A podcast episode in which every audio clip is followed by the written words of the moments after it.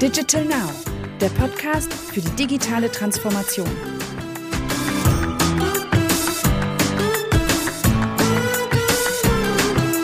Herzlich willkommen zu einer neuen Folge unseres Valentic Podcast Digital Now. Heute geht es um ein Thema, das eine große Zukunft vor sich hat. Conversational AI. Denn dabei geht es um weit mehr als um Sprach- und Chatbots. Sprache ist ein genial intuitives Interface und ermöglicht eine außerordentliche User Experience vorausgesetzt die Technik spurt und die KI lernt und lernt und lernt. Und genau dazu spricht Moderator Martin Vierath mit Ann-Kathrin Ganzhorn von Cognigy und Daniel Völker, der bei Valentic Conversational AI Projekte umsetzt. Die drei erzählen uns, was State of the Art im Bereich der Bot-Programmierung ist, wie ein Conversational AI-Projekt abläuft und was ihre Highlights aus vergangenen Projekten sind.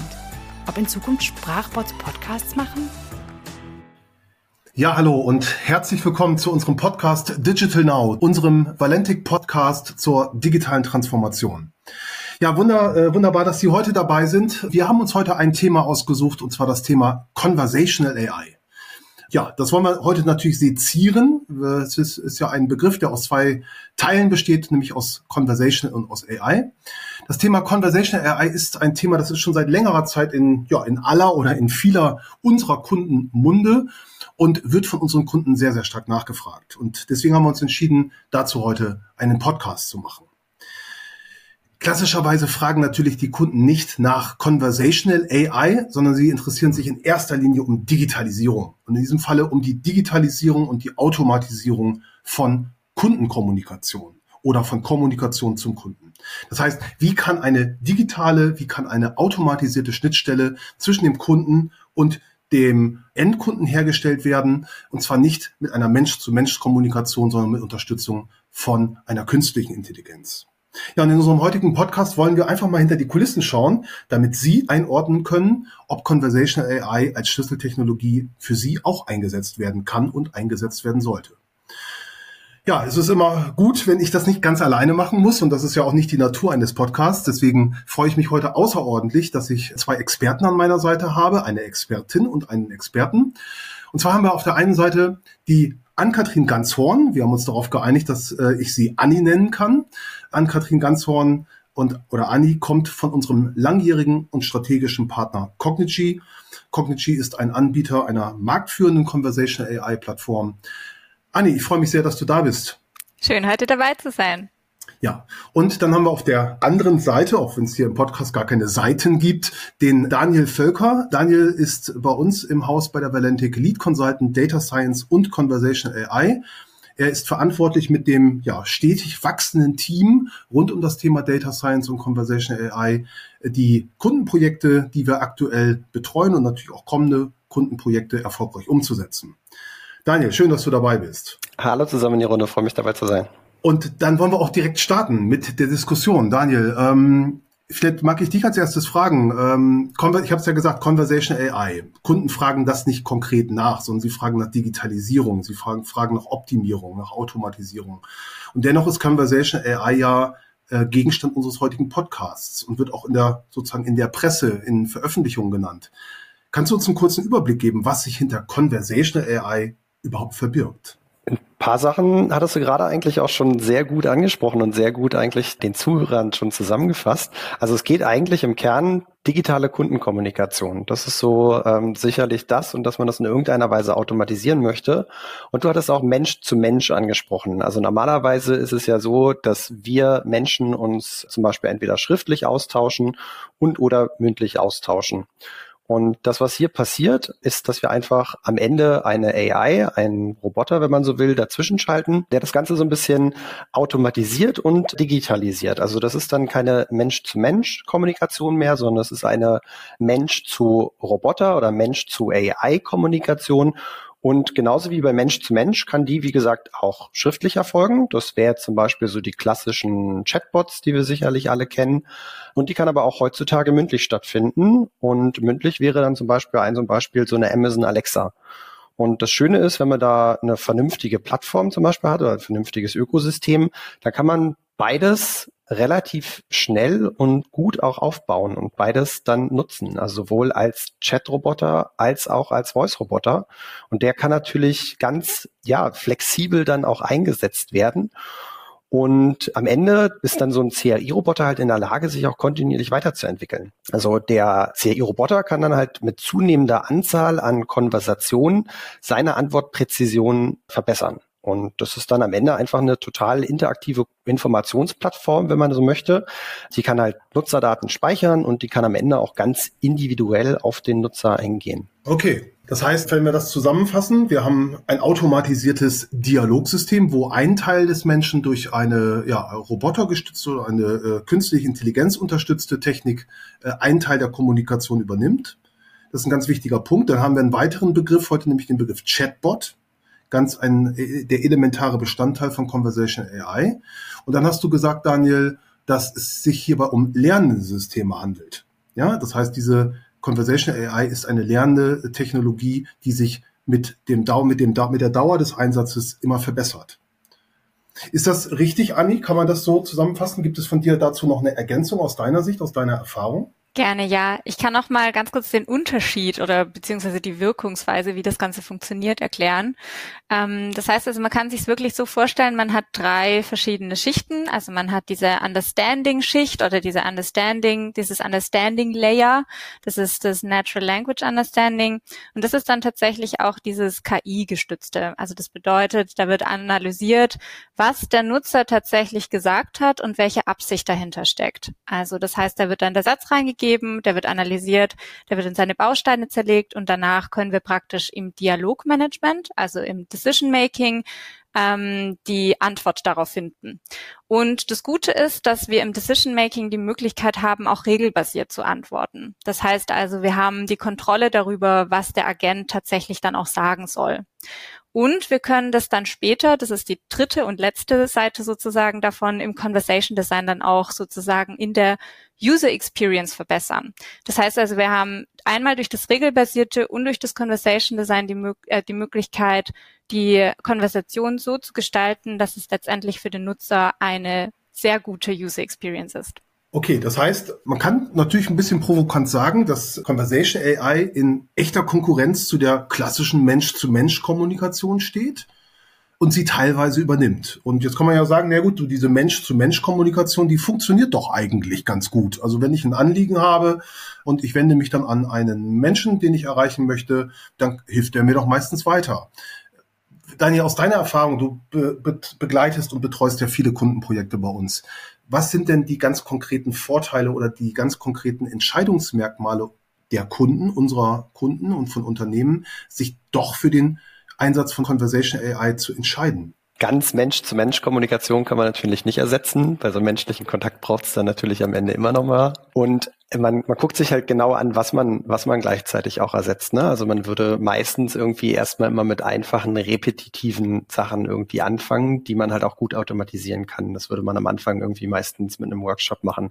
Aber zu deiner Frage, was so die ganz konkreten Stärken sind, ich, super viele Vorteile. Also so die klassischen sind natürlich, du kannst ohne lange Wartezeit rund um die Uhr erreichbar sein.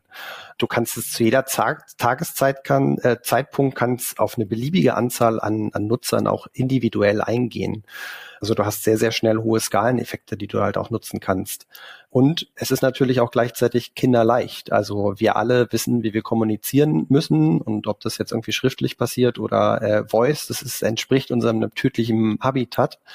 Man kann das aber so ein bisschen natürlich auch aus zwei Perspektiven betrachten. Ne? Also ähm, warum ist es gut? Einmal so die Unternehmensperspektive da hat man sicherlich äh, Effizienzsteigerungen, die man erreichen kann.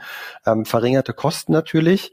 Man kann das für wirklich eine Vielzahl von Anwendungsfällen auch einsetzen. Und der Einstieg ähm, ist halt auch sehr leicht und es gibt halt auch sehr, sehr schnell ähm, erste Erfolge, die man damit, damit erzielen kann.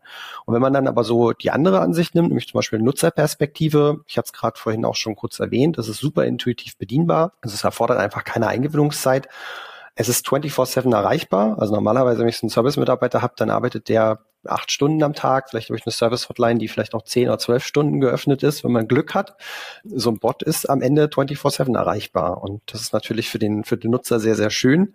Und im besten Fall erhöht es natürlich dann die Nutzerzufriedenheit. Also wenn der so ein 24-7 erreichbar ist und der Bot gut gemacht ist und mir auf viele Fragen, die ich zum Beispiel habe, auch Antworten geben kann oder viele Anliegen, die ich habe, zum Beispiel auch automatisiert abarbeiten kann, dann bin ich als Nutzer natürlich total, total happy. Mhm. Ja, genau. Das ist, das ist gut zusammengefasst. Genau. Und das ist eigentlich auch etwas, was wir als Nutzer uns genauso wünschen. Wir wollen äh, natürlich eine gute Erreichbarkeit zu dieser Kommunikation haben und natürlich optimalerweise sagt es, wenn der Bot gut gebaut ist, dann auch direkt äh, ein Ergebnis und eine Lösung haben.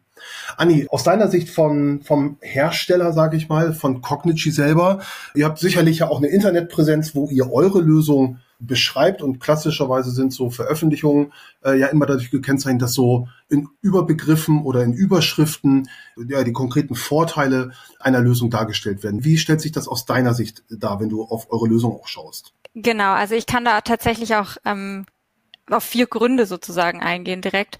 Es ist tatsächlich so, wir ähm, sagen, dass es vier übergeordnete Dinge gibt, die so, oder nicht nur vier, aber die finde ich die wichtigsten. Es ist tatsächlich ähm, Skalierung, Automatisierung, Personalisierung und Standardisierung. Das heißt also, ähm, was ich damit sagen möchte, ist, wann wird es für ein Unternehmen tatsächlich relevant? Ich finde, Daniel, du hast es gerade sehr, sehr gut beschrieben. Wann ist es für einen Nutzer relevant? Das müssen wir uns natürlich auch als erstes fragen, auch wenn wir ein Unternehmen sind. Und ähm, das ist gerade schon rausgestellt, da geht es vor allem für die Nutzer um Relevanz, um Mehrwert Mehrwert, um eine Effizienz und auch, dass es attraktiv ist zu nutzen.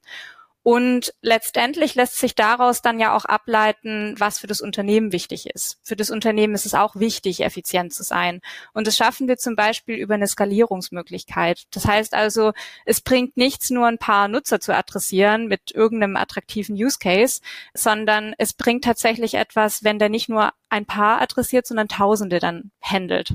Und das zum Beispiel können FAQ-Bots leisten. Also das ist zum Beispiel was, was äh, wir festgestellt haben, vor allem während Covid, wo die Anfragen tatsächlich sehr, sehr viel größer wurden und auch schnell gehandelt werden mussten. Das hatten wir in unterschiedlichen Bereichen, wie zum Beispiel im, bei Flügen oder auch bei den Vakzinen, dass dann tatsächlich mehrere Anfragen gestellt wurden und dadurch konnte man dann halt praktisch in relativ kurzer Zeit so FAQs abarbeiten. Was dann tatsächlich ein weiteres Ding ist bei der Automatisierung, wenn wir über Mehrwert sprechen wollen, dann ist es da, dass wir eine richtige Stärke in der Prozessautomatisierung sehen. Also das heißt zum Beispiel, ich möchte jetzt im HR-Bereich Reisekosten einreichen über Teams. Also ich möchte das jetzt selber machen. Ich lade kurz da meine Rechnung hoch über Teams und es wird dann weitergegeben an so eine OCR-Software, die relevante Informationen dann letztendlich rauszieht und ein System weitergibt. Das ist genau das, was du vorher erklärt hattest, Daniel, mit Automatisierung von bestimmten Prozessen. Das hilft nicht nur dem Unternehmen, weil es tatsächlich extrem viel Geld und Zeit einspart, sondern es hilft einfach auch, weil es für den Nutzer extrem schnell und einen, guten Mehrwert bringen kann. Wenn wir dann weitergehen, Personalisierung und Standardisierung hatte ich vorher noch erwähnt. Personalisierung ist tatsächlich einfach in diese Richtung gedacht, dass man eine personalisierte Nutzererfahrung über unterschiedliche Kanäle tatsächlich hat. Also das heißt, ich bin vor Ort auf dem Handy in meinem Instagram-Kanal und kann dort reagieren auf die Nutzer. Das heißt also, es ist eine andere Kommunikation möglich als früher sozusagen. Und Standardisierung, damit meine ich tatsächlich, dass man einfach konkurrenzfähig bleibt. Also das heißt, das, was wir heute schon erarbeiten mit Conversational AI, das ist tatsächlich auch langfristig sinnvoll für die Unternehmen. Das heißt also, wir können Know-how aufbauen im Unternehmen, wir können standardisieren von AI-Fähigkeiten und Aufbau von vielleicht dem Center of Excellence machen. Letztendlich ist es ich vergleiche es immer gerne mit einem CRM-System. Da hatte man früher auch vielleicht nicht die Notwendigkeit gesehen, das zu installieren. Heute ist man dann hingegen Gott froh, wenn man es tatsächlich hat. Ja, also ich würde mich da auch komplett anschließen. Standardisierung, ich habe es vorhin so gesagt, ich äh, würde dann einfach andere Begriffe, ne? konkurrenzfähig hattest du auch gesagt, würde man damit bleiben. Und das halte ich auch für sehr, sehr wichtig. Also, dass man sich damit beschäftigt, dass man sich früh mit dieser Technik beschäftigt, weil die wird definitiv kommen. Also das ist jetzt nur noch eine Frage der Zeit, wann die sich durchsetzen wird. Und äh, umso früher man sich damit beschäftigt, umso besser kann man natürlich am Ende auch ähm, mithalten und auch konkurrenzfähig bleiben. Und das, was du als Automatisierung bezeichnet hattest, hatte ich ja auch schon mehr oder weniger angesprochen. Anni, ich sehe das ein bisschen als Effizienzsteigerung, die man natürlich erreichen möchte innerhalb eines Unternehmens. Also auch da sind wir ja mehr oder weniger deckungsgleich. Und äh, Personalisierung, das, was du als Thema angesprochen hattest, ist ja auch im Kern dann die Benutzerzufriedenheit halt auch erhöhen. Ne? Also wenn man dort einen personalisierten Bot hinstellt, dann führt das ja automatisch dazu, dass derjenige sagt, das ist sehr benutzerfreundlich, mit diesem Bot zu interagieren. Und wenn er benutzerfreundlich ist, dann hat man natürlich eine viel, viel höhere Intention, auch gleichzeitig sich mit dem Bot irgendwie auszutauschen und sich mit dem zu unterhalten. Und insofern, ja, stimme ich voll und ganz zu. Ja, und ich finde, ihr habt noch einen ganz, ganz wichtigen Punkt, der, glaube ich, für viele Zuhörerinnen und Zuhörer auch einfach gut fürs Bewusstsein ist. Diese Technologie lässt sich eben nicht nur nach extern einsetzen, also das, was man so klassischerweise sich vorstellt unter einem Chatbot.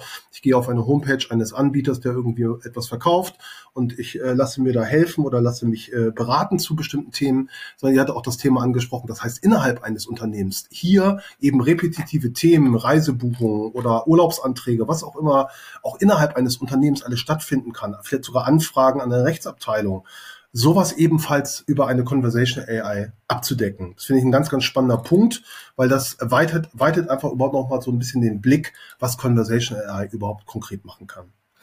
Ja, wunderbar. Also äh, Anni, ich würde mal sagen, genug der Theorie. Wir haben, glaube ich, einen guten Einblick geschafft, was ist Conversational AI. Das war ja auch meine Einstiegsfrage. Und das war mir sehr wichtig, dass wir das heute einfach mal auflösen. Was steckt dahinter? Was kann das? Äh, wo kann man das einsetzen?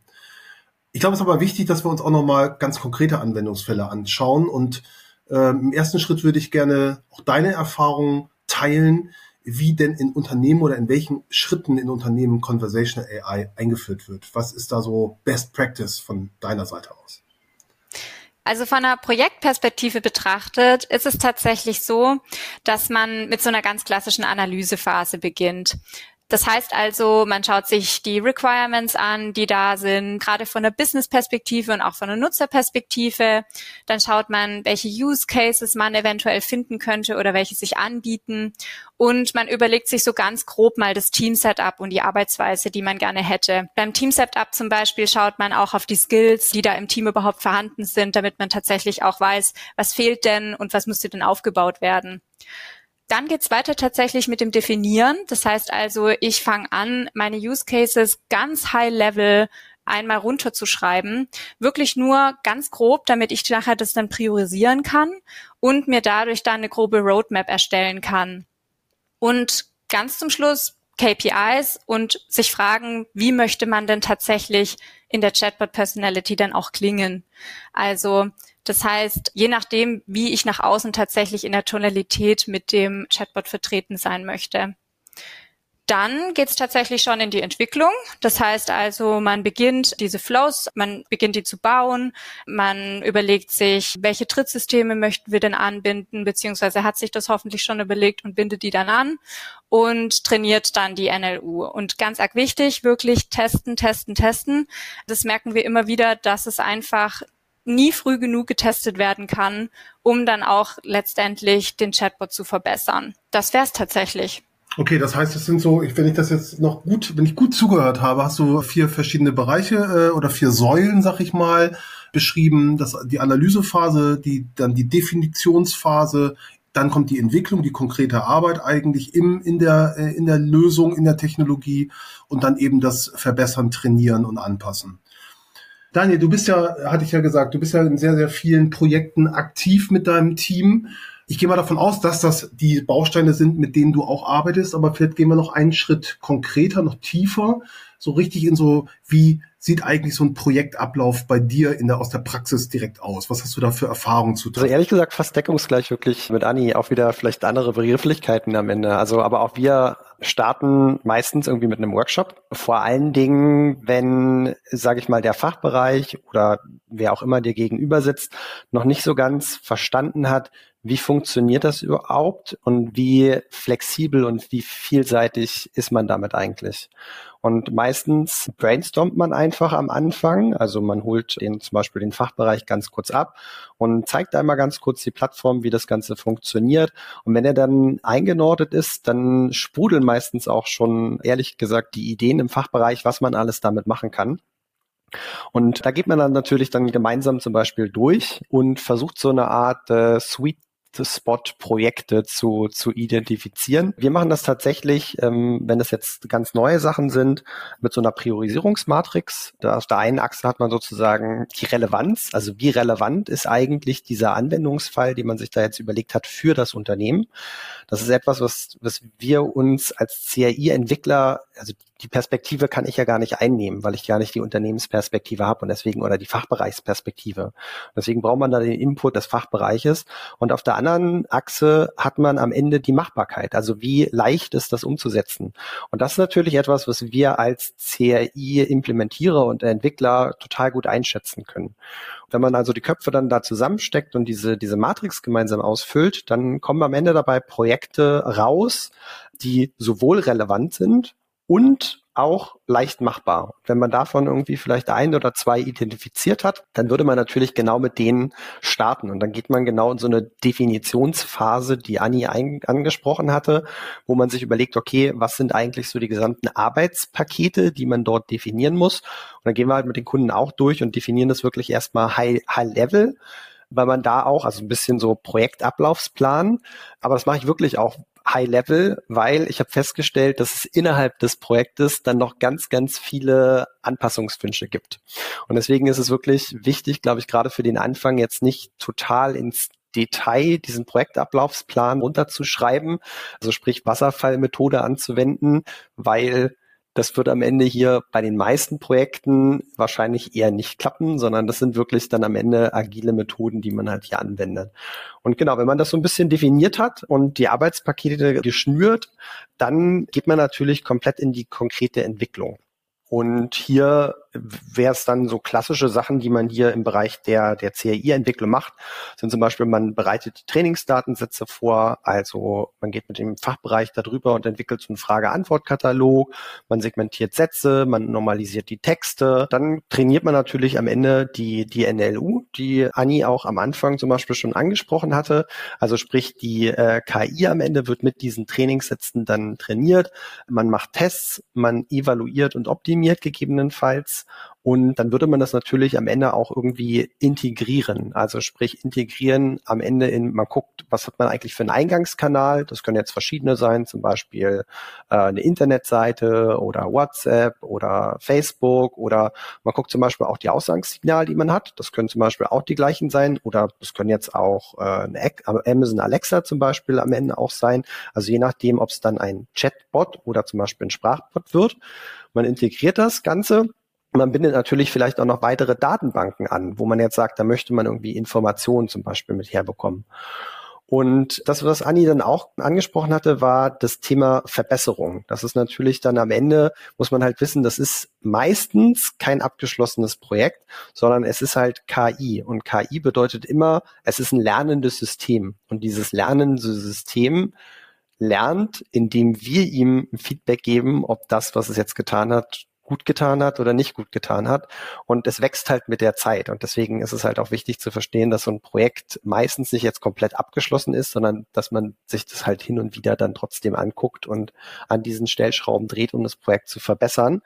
Und das kann man halt mittels Monitoring und Management natürlich dann machen. Also Plattformen bieten heutzutage schon die Möglichkeit, diverse KPIs sich dann zum Beispiel auch anzugucken und dann schon erste Indizien zu sehen, ob das, was jetzt gerade dort zum Beispiel am Ende live geschaltet worden ist, gut funktioniert oder ob es gegebenenfalls noch Stellen gibt innerhalb des Bots, die noch nicht so gut funktionieren und wo man gegebenenfalls dann halt auch nochmal nachbessern könnte. Das ist genau, das ist wunderbar. Das, das gibt einfach einen guten Einblick, wie so ein Projekt abläuft. Vielleicht, weil du gerade von Relevanz und Machbarkeit sprachst, äh, Daniel.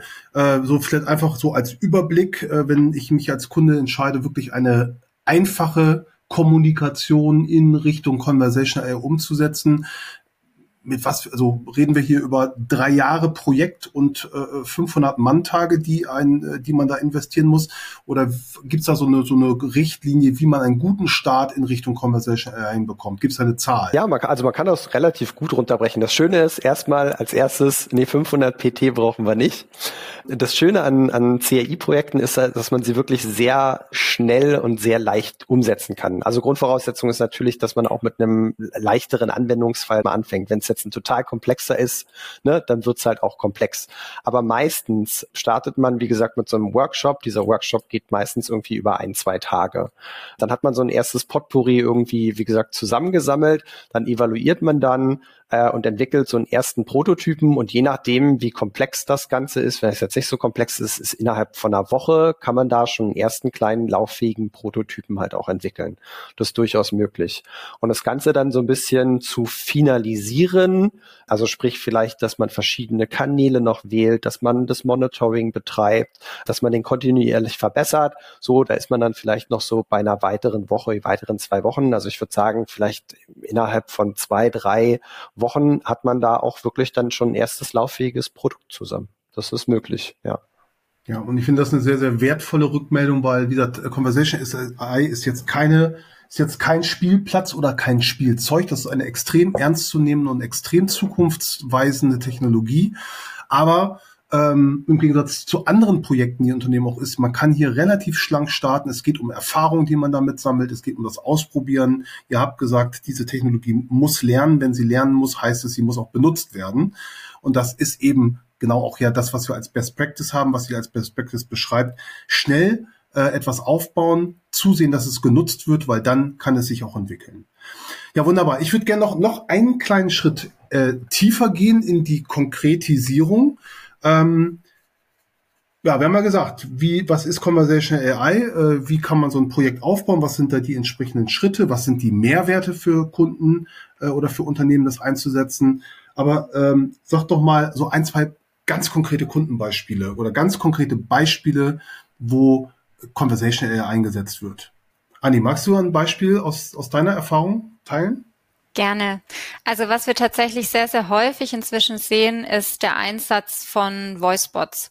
Das soll heißen, dass es häufiger das Problem gibt, dass tatsächlich in Callcentern sehr, sehr viele Anrufe eingehen, die tatsächlich kaum gemanagt oder gehandelt werden können und dadurch einfach sehr un, also sehr lange Wartens, Wartezeiten entstehen bei den Nutzern, was einfach eine sehr schlechte User Experience ist. Und was man da tatsächlich gegen machen kann und was viele auch inzwischen tun, ist, dass man eine Vorqualifizierung macht. Was ich damit meine, ist, dass man tatsächlich anfängt, den Bot so zu gestalten, dass er vorqualifiziert für den Live-Agenten. Das heißt also nicht nur sozusagen dieses typische IVR, ich ähm, manage die mal sozusagen in die richtige in die richtige ähm, Schlange rein, sondern ich nehme dem Live-Agenten Arbeit dadurch ab initial. Und das ist eine sehr, sehr gute und sehr einfach zu skalierende Sache, weil die tatsächlich auch langsam aufgebaut werden kann. Also da kann man tatsächlich einfach starten und es langsam dann so aufbauen, dass es dann immer mehr Informationen dem Live-Agenten übergeben kann. Mhm, und genau, und das deckt sich dann ja auch wieder mit dem mit dem Implementierungs äh, sozusagen Beginn, äh, wie wir mit Conversation AI umgehen. Einfach starten, schnell in den Markt quasi bringen und dann erweitern und äh, pro weiter professionalisieren. Ja. Ganz spannend. Äh, Daniel, hast du aus deinem, sozusagen, auch du hast gerade eben das Potpourri, den Begriff des Potpourris, äh, hast du aus dem Potpourri deiner Kundenprojekte, die du begleitest, auch ein Beispiel? also ich habe ein Projekt, an dem ich jetzt gerade arbeite, was, was gar, eigentlich gar nicht so spektakulär ist und eigentlich gar nicht so, wie soll ich sagen, so, so, so fancy oder so total komplex. Das ist eigentlich ein total einfaches Beispiel. Ich finde es aber total schön, weil es ist total ähm, sinnstiftend oder nutzstiftend am Ende für den für den äh, Endkunden. Und man, man kann es halt super gut, also es ist ein super gut skalierbares Projekt und ähm, weil Anni vorhin Skalierung angesprochen hatte, musste ich nämlich daran denken. Und zwar ist es so, dass wir jetzt gerade für einen Kunden äh, in der Automobilbranche einen Bot aufbauen, der einen anruft, einen Fahrzeughalter, wenn die Kontrollleuchte in dem Fahrzeug angeht. Also man muss sich vorstellen, ich sitze jetzt im Auto, meine Kontrollleuchte geht an und ich habe dann früher immer noch von meinem, von meinem Vater gelernt, sobald die rote Kontrollleuchte, also gelb ist okay, kannst du irgendwie weiterfahren bis zur, bis zur nächsten Tankstelle oder äh, bis zum nächsten äh, Händler, der dir irgendwie weiterhilft, so, aber rot ist meistens irgendwie schon kritisch. Nichtsdestotrotz ist irgendwie so eine Stresssituation. Auf jeden Fall leuchtet diese Kontrollleuchte und meistens ist es irgendwie ein Symbol, mit dem ich erstmal nichts anfangen kann. Ich weiß nur, okay, ich muss jetzt irgendwie was machen. Und viele sind in so einer Situation dann überfordert. Und deswegen haben wir hier einen Bot entwickelt, der einen dann einfach effektiv anruft und sagt, was jetzt gerade das Problem ist. Also zum Beispiel, wir haben jetzt gerade festgestellt, dass dein äh, Ölstand niedrig ist. Das bedeutet, dass es zu Motorschäden äh, kommen kann und insofern äh, bitte fahr jetzt direkt rechts ran, je nachdem zum Beispiel, wie, wie doll denn der Ölstand schon niedrig ist und einem konkreter Anweisungshinweise äh, gibt, was jetzt dann halt auch zu tun ist. Und nicht nur, dass dann der Fahrzeughalter kontaktiert wird in dem Moment, also per, per Voice, sondern der bekommt dann auch noch gleichzeitig danach die relevanten Informationen, wo er sich jetzt beim Händler melden kann, um genau dieses Problem, was er jetzt gerade hat, beheben zu lassen. Also die kompletten Händlerkontaktdaten seines Händlers, wo er auch den Wagen zum Beispiel gekauft hat. Und im selben Moment wird auch gleichzeitig der Händler informiert, dass derjenige ein Problem oder dass ein Problem mit seinem Fahrzeug festgestellt worden ist. Also sprich, wenn der beim Händler anruft, weiß der Händler auch schon direkt Bescheid und weiß, ja, bei dir war das Problem, dass der Ölstand niedrig war und insofern im besten Fall müssen wir jetzt nur das Öl nachfüllen, alles gut, aber komm einfach mal direkt vorbei in die Werkstatt, wir gucken uns das Ganze an. Und das ist eigentlich ein total simpler Bot gewesen. Ähm, ich glaube aber, dass der eine große Wirkung haben wird. Und vor allen Dingen das Schöne ist, ich sehe halt die Skalierungspotenziale. Weil im Moment machen wir das für für Prioritäten, die sehr hoch priorisiert sind, also wo es irgendwie zu einem, zu einem dollen Schaden bei einem Auto kommt. Und wir werden das aber sicherlich vielleicht auch später machen für Prioritäten, wo es vielleicht nicht ganz so wichtig ist, wo wir dann aber sagen, da brauchen wir vielleicht den Kunden nicht unbedingt anrufen, aber vielleicht so einen, so einen kurzen Hinweis als E-Mail rausschicken. Und sowas kann man natürlich, wenn man das dann für den deutschen Markt gemacht hat, auch super internationalisieren. Weil man muss ja nichts anderes machen, als dann die ganzen Texte austauschen, zum Beispiel gegen englische Texte, gegen spanische Texte. Und schwuppsdiwupps kann man das auf einem englischen Markt, auf einem spanischen Markt, auf einem französischen Markt direkt genauso aufbauen. Und insofern sehe ich bei diesem Poten also bei diesem Projekt zum Beispiel ein sehr schönes Potenzial. Das ist äh, für mich ein super cooler Anwendungsfall. Ja, also du hast auch gerade eben äh, quasi das Aussterben der, der Notrufsäulen an den Autobahnen quasi schon prognostiziert.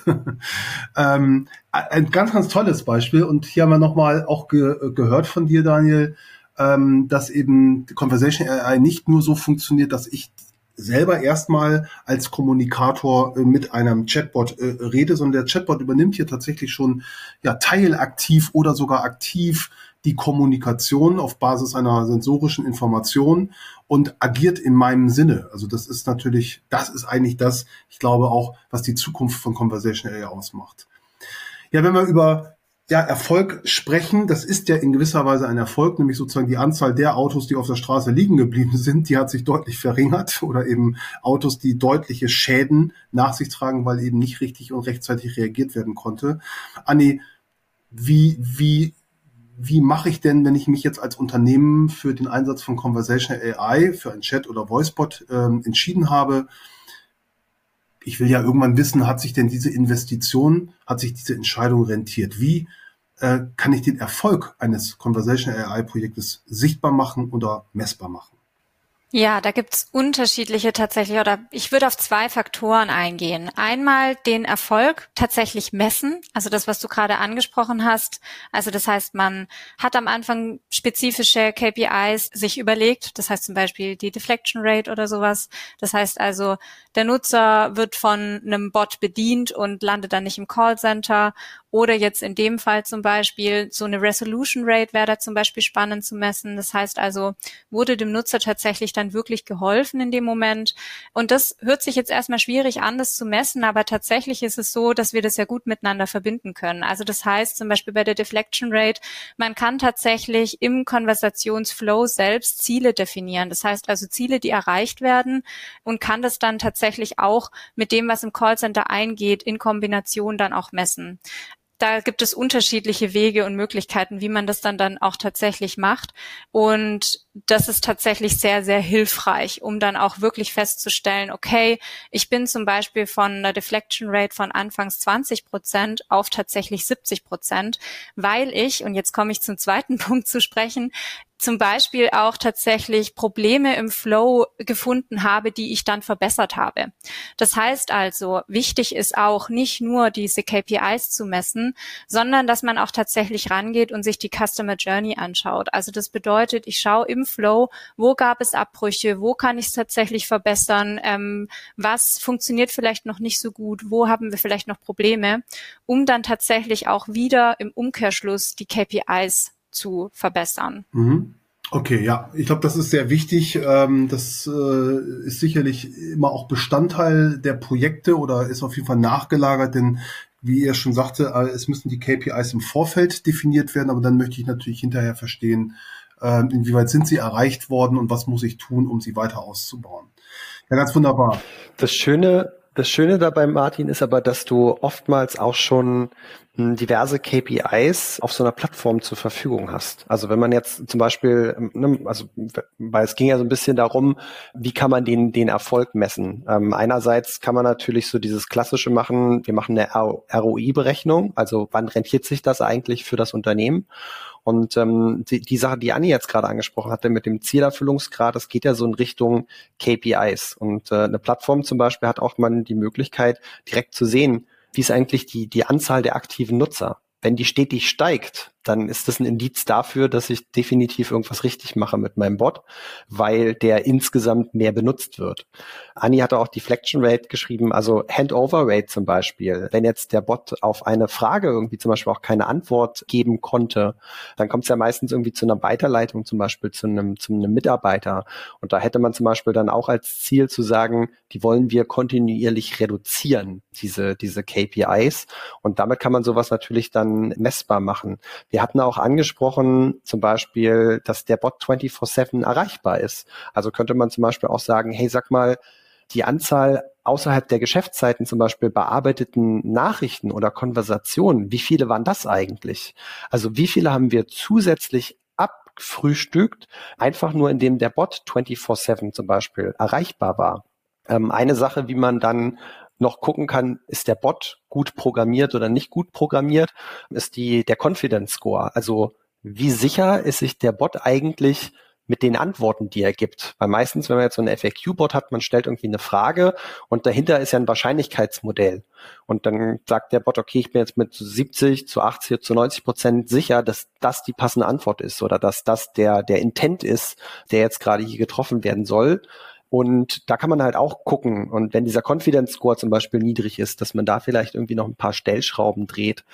Und auch, keine Ahnung, manchmal gucke ich mir auch an, zum Beispiel kann man auch machen, so Beleidigungsrate oder so. Ähm, also wir haben zum Beispiel in unseren Bot-Projekten jetzt schon eingebaut, wenn der Bot beleidigt wird. Also, dass man das zum Beispiel auch als, als KPI dann messbar macht, weil man dann ja auch feststellt, okay, irgendwie kommt es hier zu, zu, zu vulgären Ausdrücken, dann scheint ja hier an der Stelle irgendwie auch wieder etwas nicht richtig zu laufen. Und das sind alles KPIs, die man heutzutage messen kann oder messbar machen kann und an dem man dann ja definieren kann, ist das gut, ist es nicht gut, wie funktioniert, wie fun also wie gut funktioniert der Bot und den kontinuierlich sozusagen weiterentwickeln. Also auch hier hat man ganz, ganz viele Möglichkeiten heute schon. Ja, ist auf jeden Fall auch eine weitere beruhigende Nachricht für den äh, oder auch ein gutes Argument für den Einsatz von Conversational AI, dass sozusagen der Ärger, den jemand äh, im Auto sitzend und im Stau sitzend hat, äh, dass er das nicht an seinen Kindern, an seiner Frau oder an seinem Ehemann auslässt, sondern gegebenenfalls dann an dem Chatbot. Nein, aber Spaß beiseite. Aber äh, ich mache nochmal ein, vielleicht, ich weiß nicht, ob es als sensibles Thema gilt, ähm, anzusprechen. Und zwar, naja, jetzt gehen wir mal ganz konkret in die Situation in einem Unternehmen. Das heißt, es gibt ganz klar Use Cases, Anwendungsfälle, wo der Einsatz von Conversation AI Sinn macht. Das heißt, wir haben aber hier die Situation, dass ähm, eine Lösung, äh, eine Plattform, ein Chat oder ein Voicebot Teil der Mensch-zu-Mensch-Kommunikation übernimmt. Ähm, Zusammengefasst ist das natürlich ein kulturelles Thema, das Unternehmen äh, betrifft, sowohl intern als auch extern. Ähm, welche Erfahrungen habt ihr und welche oder welche Hinweise, welche Best Practices habt ihr für Unternehmen, wenn sie sich mit dem Thema Einführung Conversation AI beschäftigen, in Zusammenhang mit dem Thema ja, inwieweit ist das ein Change-Thema, inwieweit ist das ein kulturelles Thema, was gut begleitet werden müssen? Tatsächlich nehmen wir das schon sehr wahr, dass es ähm, auf jeden Fall ein Change Management sozusagen da betrieben werden muss. Also es muss halt schon praktisch Personen im Unternehmen geben, die da sozusagen Advocates für sind, also die dafür, die dafür brennen und die das auch tatsächlich dann in die unterschiedlichen Bereiche dann tragen. Das liegt zum einen daran, dass es halt ein neues Thema ist. Also das heißt, es muss natürlich auch erst erarbeitet werden. Das heißt, auch Skills müssen aufgebaut werden. Es müssen Verantwortlichkeiten neu definiert werden. Es werden vielleicht auch ganz neue Rollen geschaffen. Und das macht einerseits natürlich, ähm, gibt es äh, sozusagen, ist es positiv, aber andererseits ist es natürlich auch erstmal eine Veränderung. Und Veränderung, das wissen wir alle, die funktioniert nicht direkt so auf jetzt geht's los und dann machen wir weiter, sondern es ist tatsächlich was, was begleitet werden muss. Das nehmen wir schon wahr, ja. Würde ich mich auf jeden Fall anschließen. Also ähm, am Ende, ich glaube, wir haben so eine sehr dystopische Sicht irgendwie, finde ich, immer auf KI. Ne? Also wir sind immer irgendwie der Meinung, äh, KI ist dann am Ende der, der Terminator, äh, der, der uns alle umbringen wird. Und, oder, also muss man sich ja nur irgendwie angucken, Hale 9000 mit Space Odyssey im Weltraum, da fing es ja damals irgendwie auch schon an. Und ich glaube, das steckt irgendwie bei vielen so noch ein bisschen drin, dass die, dass die Berührungsängste haben. Also natürlich jetzt nicht unbedingt mit einem Chatbot oder Voicebot, aber ich glaube, das spricht so insgesamt für einen, für einen kulturellen äh, Blick, ne? Also ich, ich sag mal so, wenn man irgendwie so nach Japan zum Beispiel guckt, da haben die irgendwie so die Vorstellung, dass alles irgendwie eine Seele hat, weswegen zum Beispiel KI oder auch Roboter viel schneller mh, Einklang finden und gesellschaftlich adaptiert werden. Und ich finde, wir Deutschen sind in vieler Hinsicht sehr, sehr vorsichtig, was, was den Einsatz irgendwie gerade von, von neuen Technologien halt angeht und ähm, tun uns damit irgendwie oft immer sehr schwer, neue Technologie auch zu, zu adaptieren. Und ähm, sicherlich kommt dann auch noch so ein, so ein gewisser Altersunterschied vielleicht auch noch mit dazu. Ne? Also dass äh, Leute, die vielleicht älter sind, jetzt auch wieder neue Technik irgendwie nicht, nicht ganz so schnell adaptieren wie jetzt vielleicht die jüngere Generation. Und insofern würde ich Anni auf jeden Fall zustimmen, dass es ein, Change-Management-Thema ist. Aber es ist natürlich trotzdem wichtig, diese Bedenken halt ernst zu nehmen, weil was steht konkret dahinter? Dahinter steht ja meistens oder bei den meisten Leuten die Angst, dass sie ihren Job oder ihr, ihren Arbeitsplatz an solche Systeme halt auch verlieren. Und das ist eine wie soll ich sagen, ernstzunehmende Sorge, die diese Leute haben. Nichtsdestotrotz würde ich auch da wiederum sagen, die Sorge ist ein bisschen unbegründet, weil der, der Einsatz von, von Software oder von KI oder auch von Software früher hat eigentlich immer dazu geführt, dass es ein, ein Shift der Produktivitätskurve gab. Also sprich, Leute sind einfach produktiver geworden mit Software. Die werden jetzt auch produktiver mit KI-Anwendungen, wie zum Beispiel Conversational AI, und haben dann einfach mehr Zeit, sich auf komplexere Themen zu konzentrieren. Und das ist eigentlich das, das eigentliche Thema.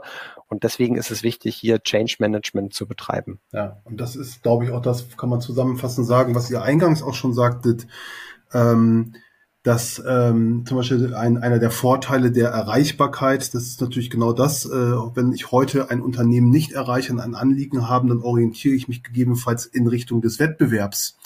Äh, und das ist ja genau das, diese schlauen, sagen wir mal, Anwendungsfälle, die geeigneten Anwendungsfälle so zu definieren, dass ich wirklich, das ist dann auch ja sozusagen die Zukunftsfähigkeit und auch der echte Mehrwert für Unternehmen Conversation AI einzusetzen, ist genau dort einzusetzen, wo ich auch als Unternehmen attraktiv werde für den Markt und für potenzielle Kunden, indem ich besser erreichbar bin, schneller erreichbar bin und auch vielleicht schneller eine Information zurückgeben kann.